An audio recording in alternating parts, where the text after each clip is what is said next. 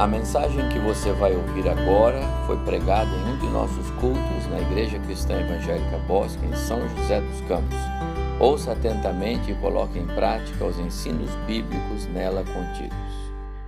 João é, é para mim um caso bem curioso, porque se ele estivesse aqui entre nós, se ele fosse um membro dessa igreja, provavelmente ele seria uma das pessoas mais amáveis que você teria contato.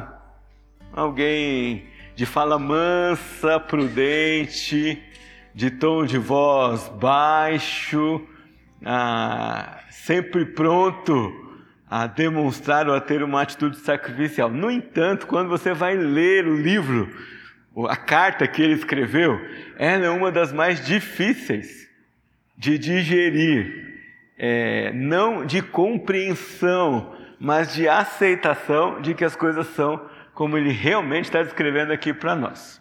Essa semana relendo alguns trechos, sabe aquele texto bíblico que você sempre está conversando com alguém e a pessoa sempre tem um será para você que é pastor. Né? Alguns textos, quando a gente vai aconselhar e a gente usa, a gente sempre escuta a ovelha dizer assim para nós: Mas será, pastor? Mas será mesmo? E aqui você lê João, você vai ficar com isso. Mas será? Sério, João? É desse mesmo, desse jeito mesmo que você está falando? É isso mesmo? Você tem certeza, né? É tão categórico assim, é tão preto no branco assim, é tão direto assim. Mas precisava apelar. Pedro, eu até esperava que ele desse uma, uma apelada, cortasse nossa orelha, coisa do gênero, né? Mas João não. É curioso lidar com ele, né? Queria expressar assim a minha alegria de estarmos juntos aqui estudando a Bíblia, que Deus tem colocado no nosso coração como liderança espiritual desta igreja, é que cada vez mais a gente se reúna para estudar a Bíblia. Convide amigos para estudar a Bíblia conosco. Convide a família para estudar a Bíblia. Que os ministérios que eles mais queiram fazer nas suas, suas reuniões, independente da faixa etária, é estudar a Bíblia, estudar a palavra de Deus. Porque se nós tivermos a palavra de Deus e a Bíblia perto de nós, todo o resto da nossa vida se acerta e acontece. Antes de falar, eu quero falar hoje à noite com vocês de dois textos de João. Eu queria passar por 1 João 3, de 11 até 24, pois eu queria passar por 1 João 4, de 7 a 21. Bom? Ah, Sei que a Ju tem feito aí um excelente trabalho de investigação, então vocês vão me ajudar nessas coisas. Mas eles são, dentre os temas todos que João repete entre o Evangelho e suas cartas, e, e que ele repete as palavras permanecer, que vocês têm estudado bastante, o tema do amor é um outro recorrente. E uma das, uma das permanências a que João nos convida é sempre a permanência do amor. E talvez, na vida cristã, seja um, uma das permanências mais difíceis. É... E aí a gente pensa assim, pastor, um negócio, olha, amar a Deus é fácil, o duro é amar o irmão. E aí João estraga essa nossa equação, porque ele vai dizer para nós que não existe uma coisa sem a outra. Ele, ele, vai acabar com aquela nossa esperança e com aquele nosso falso argumento de que assim, olha, eu amo muito o Senhor, mas Puxa vida, amar o, o Pedrinho é difícil. Então, como se quando você lê essa carta de João, Deus falasse assim para você: então você ainda não me ama de verdade. Se você não ama o Pedrinho, o Pedrinho, o Zezinho, o Antônio, não é? A Terezinha, a Maria e a Lourdes, então você não me ama. É por isso que eu disse para vocês que talvez é um dos textos mais duros que a gente tem aqui. E só tenho que lembrar vocês algumas coisas que João ouviu. Né? João ouviu Jesus dizer assim: Ouvistes o que foi dito, amem o teu próximo como a ti mesmo. O próximo é fácil. Eu digo para vocês: amem os vossos inimigos. Então pensa comigo: se você tem que amar o inimigo, quanto mais amar o irmão difícil. Quanto mais amar o irmão teimoso, quanto mais amar o irmão que persegue você ou que só faz coisas que você não gosta, quanto mais amar o irmão que você teve algum desentendimento com ele. É por aí que nós vamos caminhando aqui na carta de João. Queria que vocês lembrassem comigo um pouquinho quem é mesmo esse homem que escreve para nós aqui. E tem algumas características dele importantes. Primeiro, não, peraí, Silas, devagar. Aí, muito bem. Primeiro, o apóstolo a quem Jesus confiou sua família. Jesus estava morrendo e tinha um dos discípulos que seria apóstolo perto da sua mãe, perto da mãe de Jesus. E embora Jesus fosse Deus, ele nunca desprezou sua família, muito menos sua mãe. E ele diz para João: João, eis aqui sua mãe, Maria, eis aqui o seu filho. É como se na linha familiar Jesus confiasse a João o seu lugar. Né? Ele tinha que ser substituído por alguém. Então, se era alguém que ocupava o lugar de Jesus, era alguém que tinha uma reputação que correspondia a isso, a isso que ele tinha recebido. De cara, alguém que passou a amar uma mãe que não era sua mãe e passou a cuidar dela a despeito de não ser sua mãe de ter uma mãe, talvez, de quem também devesse cuidar. Depois, ele é o discípulo que mais registrou a identidade e a natureza divina de Jesus. Se você percorrer os evangelhos, ele é o que mais fala sobre quem é Jesus. Ele é o que mais descreve a natureza de Jesus. E está no evangelho dele, o versículo mor sobre o amor. Todo mundo sabe, né? Cadê o eu 3,16? Ele sabe.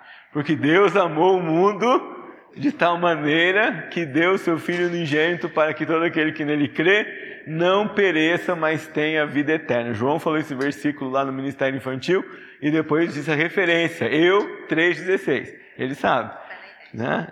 João tem três anos, é isso? Isso, e já sabe esse versículo que é o versículo de ouro sobre o amor de Deus. Então, é desse homem que nós estamos falando.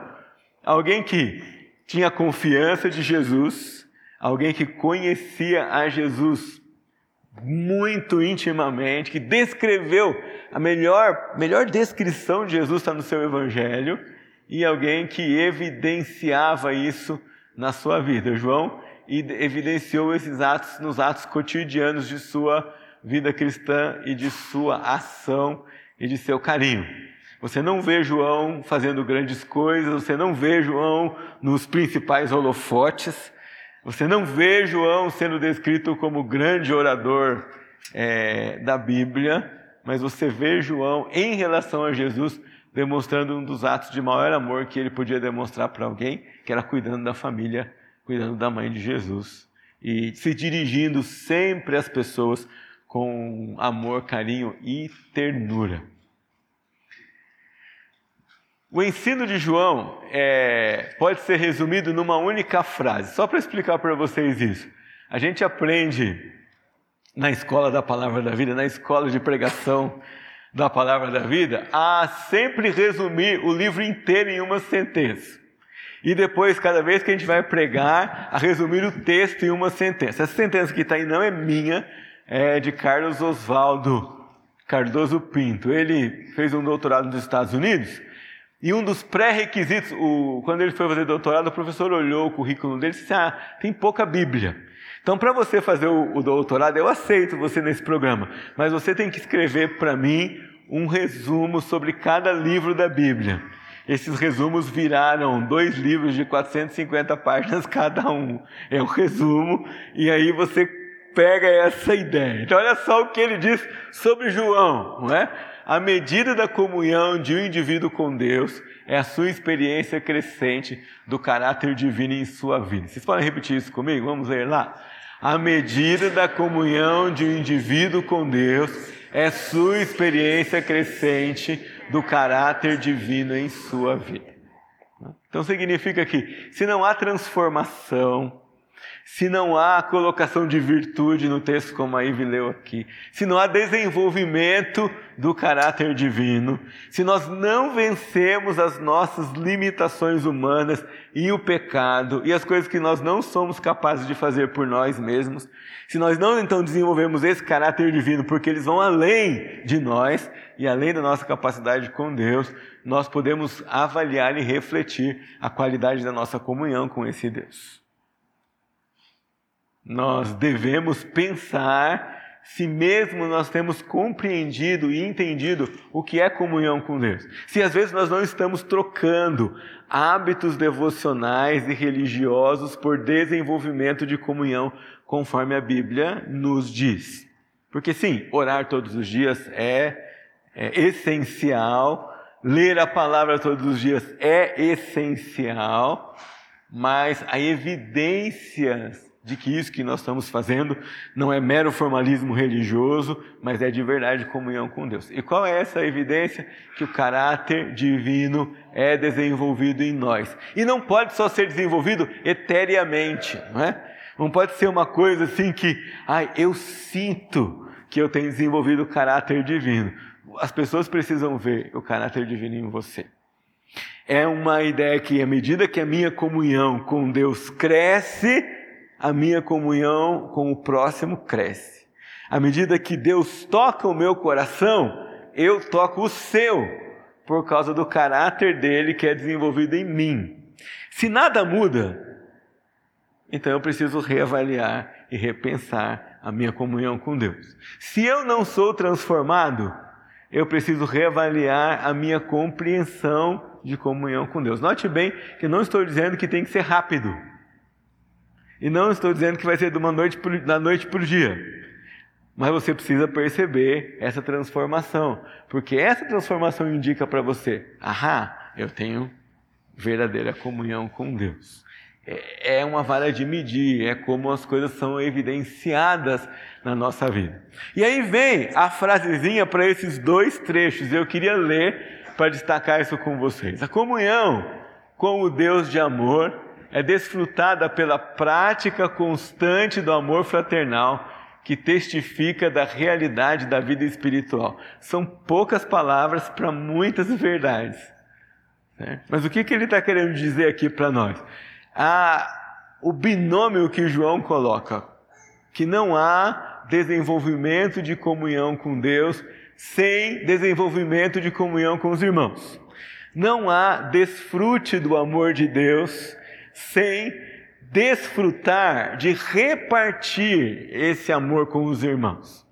O que, que acontece nos dias de hoje? Nós acabamos vivendo uma concepção muito existencialista do amor de Deus. O que, que significa isso? Que eu centro o amor de Deus em mim.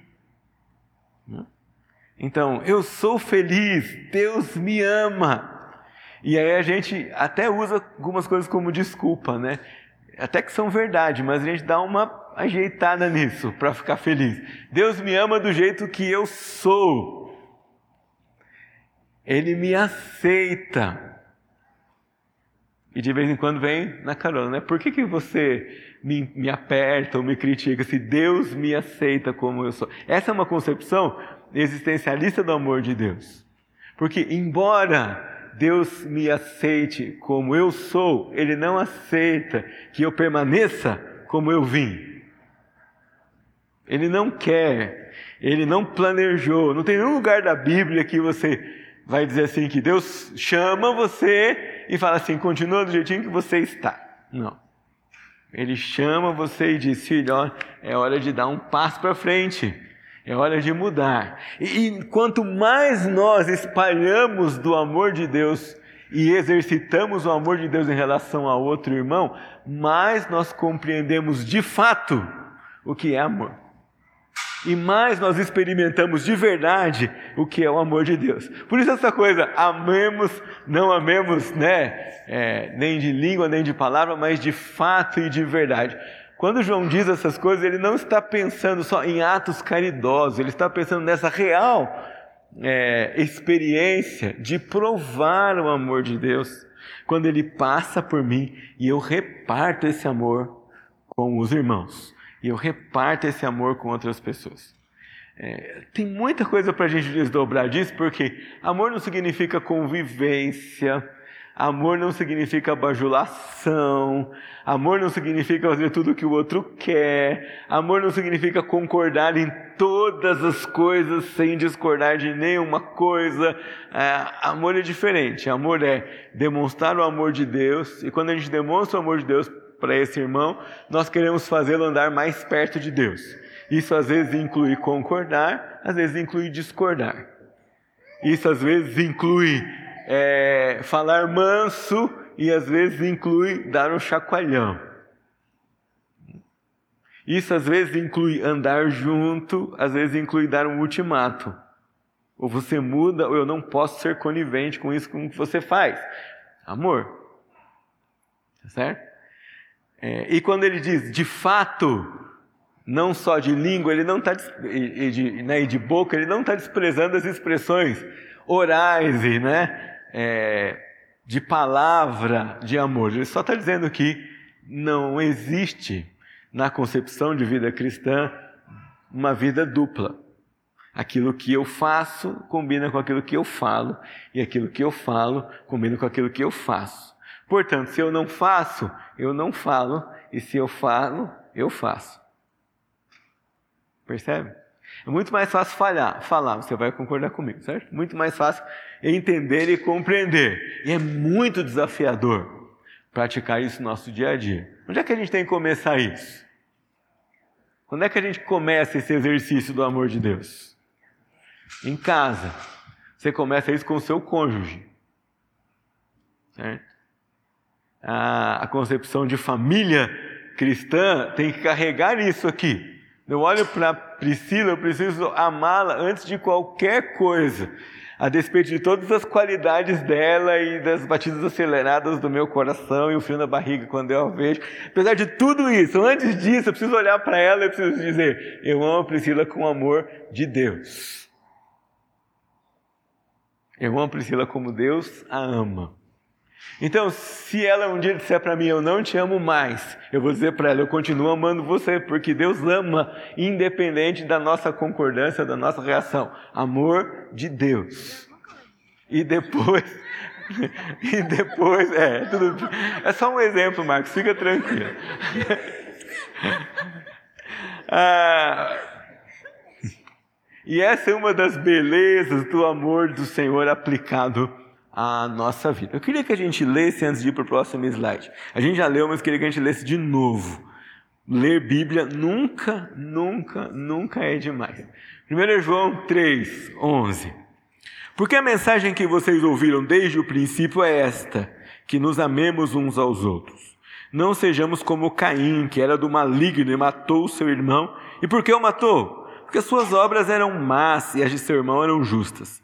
Irmãos, não se admirem se o mundo odeia vocês. Nós sabemos que já passamos da morte para a vida, porque amamos os irmãos. Quem não ama permanece na morte. Uhum. Todo aquele que odeia o seu irmão é assassino, e vocês sabem que todo assassino não tem a vida eterna permanente em si. Nisto conhecemos o amor que Cristo deu sua vida por nós, portanto também nós devemos dar a vida pelos irmãos. Ora, se alguém possui recursos deste mundo e vê seu irmão passar necessidade, mas fecha o coração para essa pessoa, como pode permanecer nele o amor de Deus? Filhinhos, não amemos de palavra, nem da boca para fora, mas de fato e de verdade. João também põe isso no seu evangelho. O que ele está dizendo aqui para nós? Que há uma evidência da vida eterna na vida passageira. Qual é a evidência da vida eterna na vida passageira? O amor de Deus transbordando em nosso coração. Ah, e ele está dizendo que, não está dizendo que não é possível ter vida eterna e não amar, está dizendo que é possível ter vida eterna e se recusar e viver como se não tivesse a vida eterna. O que é pior do que é, viver na morte não tendo vida eterna. Percebe isso? Aquele que tem a vida eterna e odeia o irmão, é como se dissesse para Deus: Eu conheço o seu amor, eu conheço a sua salvação, mas eu estou negando viver debaixo desse amor e dessa salvação. Estou preferindo viver como se eu não conhecesse o Senhor, estou preferindo viver como se eu não é, tivesse sido alcançado pelo amor do Senhor. E é contra isso que João está dizendo. Vocês já passaram da morte para a vida. Não sejam como aqueles, ou não se confundam, ou não sejam reconhecidos como aqueles que ainda vivem na morte. Sejam reconhecidos como aqueles que já passaram, já abandonaram a morte. A figura não parece tão absurda aplicada numa coisa abstrata. Mas se a gente tomar isso literalmente, ela nos parece um, uma coisa é, que nós não faríamos de jeito nenhum. Então imagina que você chega do culto agora na sua casa, o Hélio chega lá né, e fala assim, opa mãe, obrigado pelo culto hoje e tal, toma o seu lanche noturno e fala, agora eu vou dormir no cemitério. Sai de casa, vai para lá, abre o sarcófago, abre o túmulo lá, né? Entra dentro e deita você uma noite tranquila. A, a figura concreta é absurda, não é? Mas a figura espiritual é exatamente essa. Eu escolho o caminho do não amar, eu escolho o caminho de não ter comunhão ao Senhor, eu escolho o caminho de não praticar a palavra. É como se todos os dias eu abandonasse a minha vida e fosse dormir no, necrotério ou no cemitério, como se não tivesse experimentado algo, como se não respirasse mais, é, como se não vivesse mais. Na verdade, o que, que você percebe? Que aquele que está envolvido com amor vive uma vida muito mais leve. João diz: os mandamentos do Senhor não são difíceis de cumprir, na versão antiga, não são penosos. E, e, por mais que você tenha que abrir mão da justiça própria e do, da sua autoimagem para amar alguém, que você não gostaria de amar, ou que você acha que não merece, e que talvez não merece mesmo numa concepção de justiça humana, você vive melhor amando quem não merece do que odiando quem você acha que não merece seu amor, que você deveria privar dele. Vive vida mais tranquila. No livro Mundo Precisa de um Pai, ele diz, quando vai dizer sobre perdão, por exemplo, que perdoar é libertar um prisioneiro depois de descobrir que o prisioneiro era você. Agostinho fala que é, se algum homem mau te fizer mal, perdoa para que não haja dois homens maus. Certo? Então a gente tem sempre que lembrar isso. Experimenta maior liberdade quem ama, ainda que para amar tenha que abrir mão de si mesmo. Ainda que para amar tenha que abrir mão um pouquinho da sua autoestima, da sua autoimagem. Ainda que para amar tenha que engolir algo que você mesmo, ou que aquele que deve amar, atribui, rotula ou descreve como injustiça. Esse é o padrão do amor de Deus. Vamos lá, Silas. Pode passar mais, mais muito bem. Então, a medida da comunhão com o indivíduo é a experiência, a experiência crescente do caráter de Deus com a nossa vida. E a comunhão é desfrutada por essa prática constante é, do amor fraternal. Ele continua descrevendo o próximo trecho, 4 de 7 a 21. A comunhão com Deus de amor é desfrutada pela prática constante do amor fraternal que procede de Deus e capacita o crente a partilhar da vida divina e a experimentar plena segurança. Então veja só, o conceito de vida plena também passa por esse exercício de amor. E porque ele vem de Deus e ele traspassa quem eu sou, ele me dá segurança. Porque daí eu já não amo mais baseado na minha capacidade, já não amo mais baseado nos méritos que você estabelece para eu amar você já não amo mais baseado naquela segurança ou insegurança. Será que se eu der amor eu vou receber de volta? Já não amo mais é, pensando ou criando expectativas de receber recompensa. Eu amo porque esse amor vem de Deus no meu coração. E Ele suplanta isso na nossa vida. Você quer ver crentes? Eu queria, pastor, João é fera, né? inspirado por Deus, apóstolo, discípulo. Não tem um crente um pouco mais comum para a gente falar sobre amor, né? Para a gente pegar como exemplo de amor? Tem, gente. Você quer, você quer ver? Leia biografias de irmãos perseguidos na fé. Não é?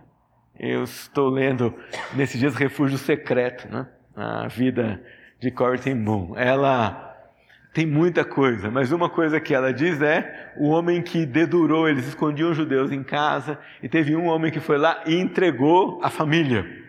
E ela, quando estava entre indas e vindas de prisões e encontra com esse homem. Depois esse homem manda uma carta para ela e ela diz que aquilo lutou muito no seu coração. E ela respondeu para ele: Olha, a sua denúncia custou a prisão e morte do meu pai, o desaparecimento do meu irmão, a minha separação para sempre da minha irmã. Mas se Cristo morreu na cruz por mim, quem sou eu para não perdoar você? Eu perdoo você, eu perdoo você e eu perdoo você. É possível amar quem nos persegue, é possível amar quem quer nos matar por causa de Cristo. É possível amar quem nos odeia. É possível amar quem cometeu injustiça conosco. É possível amar quem não corresponde às nossas expectativas. É possível amar quem só nos magoa. É possível amar quem não gosta da gente ou quem fala mal de nós. É possível amar quem calunia a gente. É possível amar. Porque Deus ama e Ele dá o amor dele por você. Se nós tentarmos amar por nossas próprias forças, nós vamos procurar todas essas coisas que eu mencionei para você aqui. Eu vou procurar quem corresponde, eu vou procurar quem agrada, eu vou procurar quem faz bem, é, e aí eu vou estar, tá, não vou estar tá amando, na verdade, eu vou estar tá fazendo outra coisa, eu vou estar adulando, eu vou estar procurando correspondência, eu vou estar desenvolvendo relacionamento, ah, eu vou estar desenvolvendo paixão, amizade, mas não amor, que é esse amor que vem do Senhor. E vem dele por quê? Para você perceber que você realmente não pode sozinho. Você só pode porque você está nele. A gente gosta de falar Filipenses 4,13, não gosta? Como que é Filipenses 4,13? Tudo posso naquele que me fortalece. Mas qual contexto a gente cita esse versículo? Hã? A vida é difícil, tudo posso naquele que me fortalece. Eu tenho que amar aquele que não me ama. Tudo posso naquele que me fortalece. Eu posso, você consegue, eu consigo. Pode ser difícil, pode custar muito, pode fazer você chorar, pode te dar dor de barriga, dor de cabeça, mas a gente consegue porque nós já estamos em Cristo, já não precisamos viver mais de acordo com a nossa natureza, nem com o nosso jeito de ser, nem com os nossos recursos mortos, né, dignos de ser colocados no necrotério.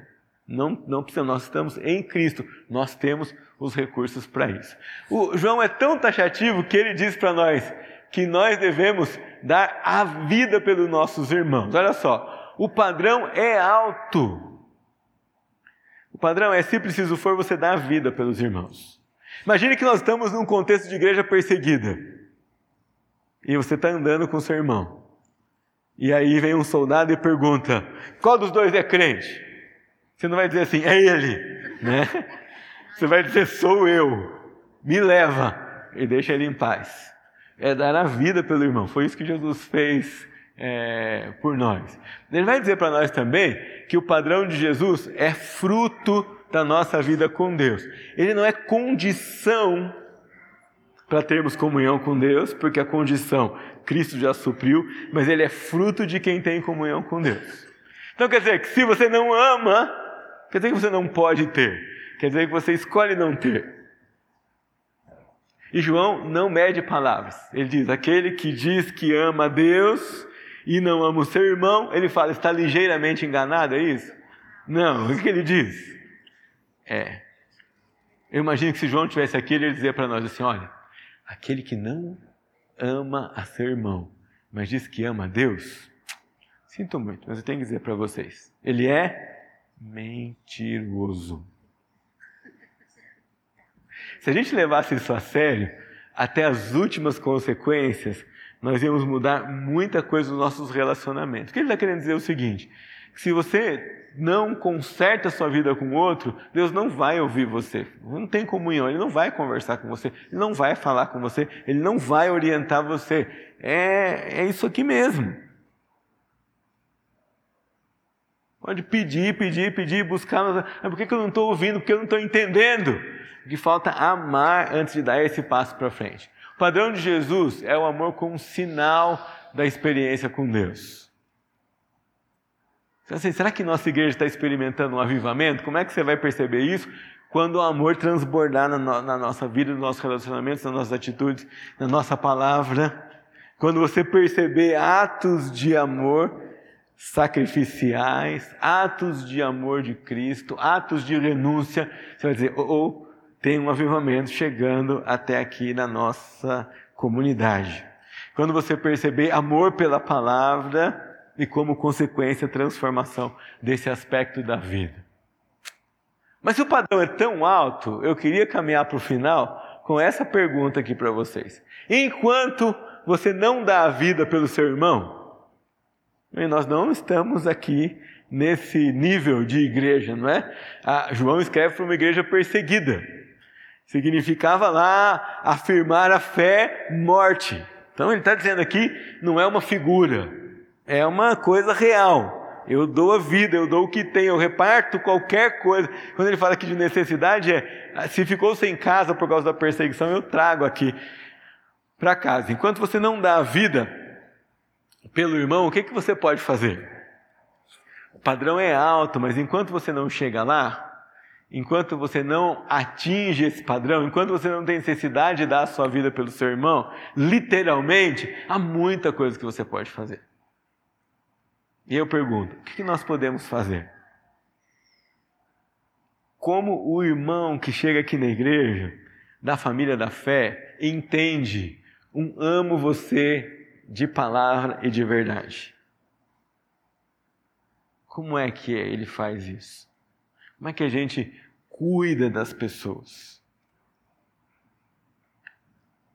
Talvez a maneira menos custosa é dando atenção percebendo a presença, identificando e fazendo ela perceber que você sabe que ela está aqui,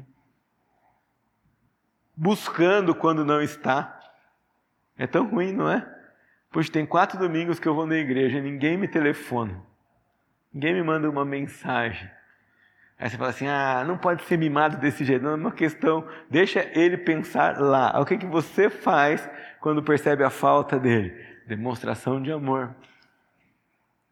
Mas eu percebo que aquele irmão falta algumas coisas. Vou perguntar: o que está acontecendo? Você tem tudo o que precisa? Você tem suas necessidades básicas supridas? Tem alguma coisa que está acontecendo? Sempre chega cabisbaixo, sempre sai cabisbaixo. Está tudo bem com você? Sempre disfarça alguma coisa. Sempre chega com os olhos vermelhos. Enquanto a gente não pode dar vida, o que, que a gente pode fazer por esse, por esse irmãos? Como é que a gente demonstra amor? Está sempre sozinho, nunca está cercado de muita gente, não tem muitos amigos, não é muito popular, não é muito conhecido. Como que nós demonstramos amor é, de fato e de verdade? Como você, como família na igreja, demonstra amor para outra família? Como você faz? Nossa, pastor, o irmão me contou uma coisa errada na vida dele. O que, que eu faço? Encoraje ele a abandonar o pecado. Ah, eu não consigo sozinho. Leva ele para conversar com o pastor. Não tenha medo de conversar com o pastor. O pastor não está aqui né, para dar broncas. Ele está aqui para ajudar você a vencer ah, o pecado na vida. Sabe que essa, essa, essa ideia mundana e infernal que invade a nossa cabeça? Ele está em pecado, problema dele, a vida é dele, ele tem que decidir. Não é não, é problema seu. Você precisa ir lá, precisa falar com ele, precisa mostrar para ele na palavra. Precisa dizer para ele que você está perto para ajudar a vencer o pecado. Precisa amá-lo e incomodá-lo a não continuar na mesma situação. Isso é essa história de dar a vida pelos nossos irmãos. É isso que João está dizendo. Amar de palavra e de verdade, de fato e de verdade. Declarar o amor, mas traduzir esse amor em ação quando nós estamos é, lidando com os nossos irmãos. É muito sério o que ele fala. E eu queria terminar e ler uma frase que tem no slide, no, no versículo no 4 de 7 em diante porque ele diz: Amemos, amados, amemos uns aos outros, porque o amor procede de Deus. E todo aquele que ama é nascido de Deus e conhece a Deus. Quem não ama não conhece a Deus, pois Deus é amor. E nisso se manifestou o amor de Deus em nós, em haver enviado o seu Filho unigênito ao mundo, para vivermos por meio dele. Nisto consiste o amor, não em que nós tenhamos amado a Deus, mas que ele nos amou e enviou o seu Filho como propiciação pelos nossos pecados. E aí vem, amados, se Deus nos amou de tal maneira, nós também devemos amar uns aos outros. Nunca ninguém viu a Deus. Se amarmos uns aos outros, Deus permanece em nós e o seu amor é em nós aperfeiçoados. Vocês percebem a mensagem oculta de João aqui? Nunca ninguém viu a Deus. Se nós amarmos uns aos outros, o que vai acontecer? As pessoas verão o Senhor. Em João 17 ele diz: Senhor, que eles sejam um, como eu sou com o Senhor, para que o mundo creia. O mundo vai crer quando vir e perceber o amor de Deus em nós. Isso é um desafio para nós como crentes, mas é um desafio para nós como igreja. É um desafio para nós como corpo. Nós precisamos amadurecer e viver de tal maneira que se alguém perguntar assim, como é que os cristãos amam? Você possa dizer para ele, vem comigo no culto, vem comigo na reunião da igreja, você vai perceber como é que os crentes amam. Você vai entender como é que Deus ama. Você vai ver como é o amor de Deus. Você vai ouvir como é o amor de Deus. Você vai sentir como é o amor de Deus. Porque nós vamos demonstrar esse amor. Queria terminar lendo para vocês uma frase, é, nada mais, nada menos de Agostinho, né? É, Agostinho de Hipona, um dos pais da igreja. Ele diz assim: se nada fosse dito em louvor ao amor ao longo das páginas dessa epístola, da epístola de João, se mais nada houvesse nas páginas das Escrituras, e somente essa única coisa nos fosse dita pelo Espírito de Deus, pois Deus é amor, não precisaríamos de mais nada. Em suma, João está dizendo assim: resuma Deus em uma palavra, qual é? Amor. Resuma a vida cristã em uma palavra, amor. Resuma a fé em uma palavra, amor. Resuma a santidade em uma palavra. Amor. Resuma coragem em uma palavra.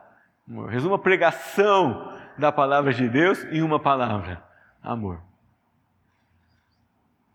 Resuma a dependência de Deus em uma palavra. Amor. Resuma cristianismo vibrante e animado e contagiante em uma palavra. Amor. Resuma fazer a vontade de Deus. Amor. Resuma vencer o mundo amor.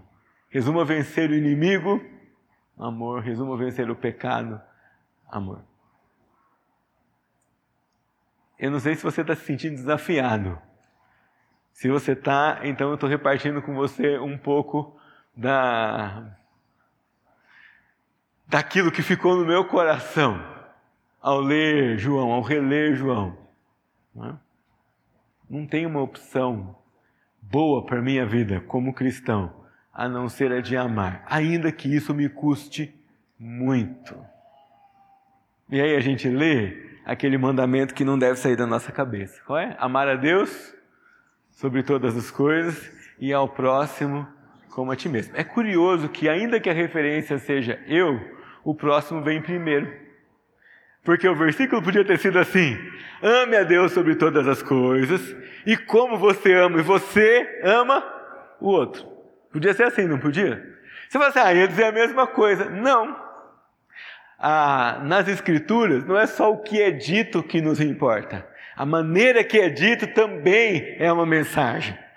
Então, quando aparece lá para nós, ame a Deus sobre todas as coisas, e ao próximo como a si mesmo, apesar de ele colocar referência de amor que você tem por você, ele coloca o outro primeiro.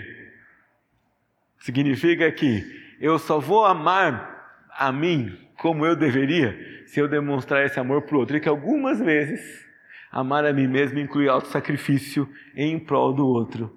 Porque é assim que eu desfruto plenamente do amor de Deus. Queria terminar desafiando para vocês a pensar o seguinte: você quer ser um crente avivado? Ame. Você quer ser um crente vibrante? Ame. Você quer enfrentar tribulações com força? Ame. Você quer enfrentar escassez com alegria? Ame. Você quer enfrentar pecado com perdão? Ame. Você quer transformar o seu casamento e vivê-lo na sua plenitude, ame com o amor de Deus. Você quer transformar a sua família, a sua relação com seu filho, a sua relação com seu pai, a sua relação com sua mãe, ame. Pastor, mas e se ele não me amar também? Você vai ser imensamente feliz, porque você ama com esse amor que vem de Deus e isso vai bastar para você. Pastor, eu amo, mas ele não me ama. Ame ame. E comece a trocar alguns paradigmas pelo paradigma de amor. Não é? Eu amo, por isso que eu falo a verdade. Mas eu falo a verdade em amor. Eu amo, por isso que eu socorro você quando você está aflito. Mas não para você me amar, não é? Mas para você perceber o amor de Deus por você. Então não importa. A Joelina demonstra para mim um ato grande de amor. E eu esqueço de falar obrigado.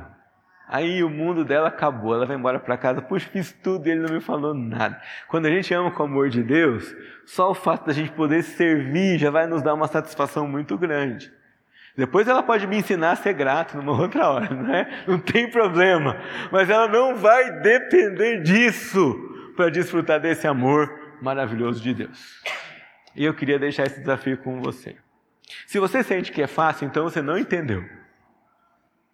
Se você está dizendo assim, ah, moleza, eu vou fazer isso hoje, mas você não entendeu então. Você está falando assim, que difícil. Né? Você está olhando para mim e está dizendo assim, acho que eu não consigo. Ou você está olhando para mim e está pensando assim, será que é isso mesmo? O senhor não está exagerando? Não. Acho que o senhor está exagerando um pouco. Então você começou a entender. E se você vai voltar para casa com o seu coração com algum incômodo, não é? Ore sobre isso. Trabalhe em cima disso. Perdoe. Pastor, mas e se ninguém me pedir perdão? Perdoe. A arte de amar com o amor de Deus é perdoar aquele que ofendeu você, mas que não pede perdão. Isso que é amar com o amor de Deus. Quanto mais aquele que pede, mas aquele que pede e faz de novo, não se arrependeu, perdoa de novo ama de novo. Jesus, Pedro falou para Jesus assim: escuta, quantas vezes eu tenho que perdoar meu irmão? 70 vezes 7. Mas ali não é somando todos os pecados, 70 vezes 7, cada ofensa do mesmo tipo. Né? Falei assim, ah, então fácil, olha só. A Patrícia falou para mim, é fácil. Ana Júlia mentiu, então ela pode mentir mais 489 vezes, depende. Ela mentiu sobre a escola, é uma categoria, né? certo? Ela mentiu sobre VTV, é outra categoria, não é 490 mentiras, é coisa um pouco mais complicada. O que Jesus estava querendo dizer para Pedro, na verdade, é que não tem uma conta, não tem um limite, você não fecha essa conta. E eu só queria terminar lembrando que Jesus disse para eles, para nós no Sermão do Monte. Mateus 5,17, que se a nossa justiça não exceder em muito a dos fariseus, nós estamos errando o alvo. Eu leio esse texto e penso, exceder já é bastante. Para que colocar em muito? Né? Se não fosse Jesus que tivesse dito, se fosse um texto lá da chegasse para mim na editora, eu ia cortar o em muito. Não é? Porque para o revisor exceder já quer dizer que passou muito da conta. Mas a Bíblia coloca, se não exceder em muito. Significa assim, olha, presta atenção. É além das suas forças, é além dos seus limites, é para testar mesmo você, é para esticar mesmo você, é para você falar assim, ah, é muito mais do que eu gostaria, é, é muito mais do que eu posso, é muito mais do que eu consigo, é muito mais do que eu sou. E aí, quando você se rende a isso, o que é que você experimenta? O amor de Deus a plenitude de Deus. Aí você entende de verdade que é ser amado por Deus e transborda isso para os outros. Pode orar mais uma vez comigo? É muito mais forte do que nós, Senhor. Mas o seu amor também é muito maior do que nós. A nossa limitação, às vezes, é, bate muito forte na nossa porta. Ela atenta muito contra nós. Às vezes domina a nossa vida. Mas o teu amor é maior. Eu queria pedir que hoje à noite esse amor, por meio da compreensão da palavra, tomasse conta do nosso coração. E todos nós temos alguém a quem nós é, deveríamos amar, mesmo sem ser amados. Eu queria que o Senhor nos desse a graça de, no nosso cotidiano, experimentar isso. Nos ensina, Senhor. Alguns de nós têm dificuldades com os pais, outros com os filhos, outros com parentes, amigos, chefes, colegas de trabalho, subalternos, vizinhos. é, irmãos na igreja, alguns de nós têm dificuldades desse tipo. E eu queria pedir que o Senhor nos desse a graça de experimentar amar algumas dessas pessoas. Alguns são maus conosco, nos ajuda a amar essas pessoas más. Alguns nunca correspondem nossos atos de carinho, nos ajuda a amá-los também. Que nós experimentemos é, a graça, a beleza, a formosura, a intensidade desse amor na nossa vida e no nosso coração. Em nome de Jesus. Amém.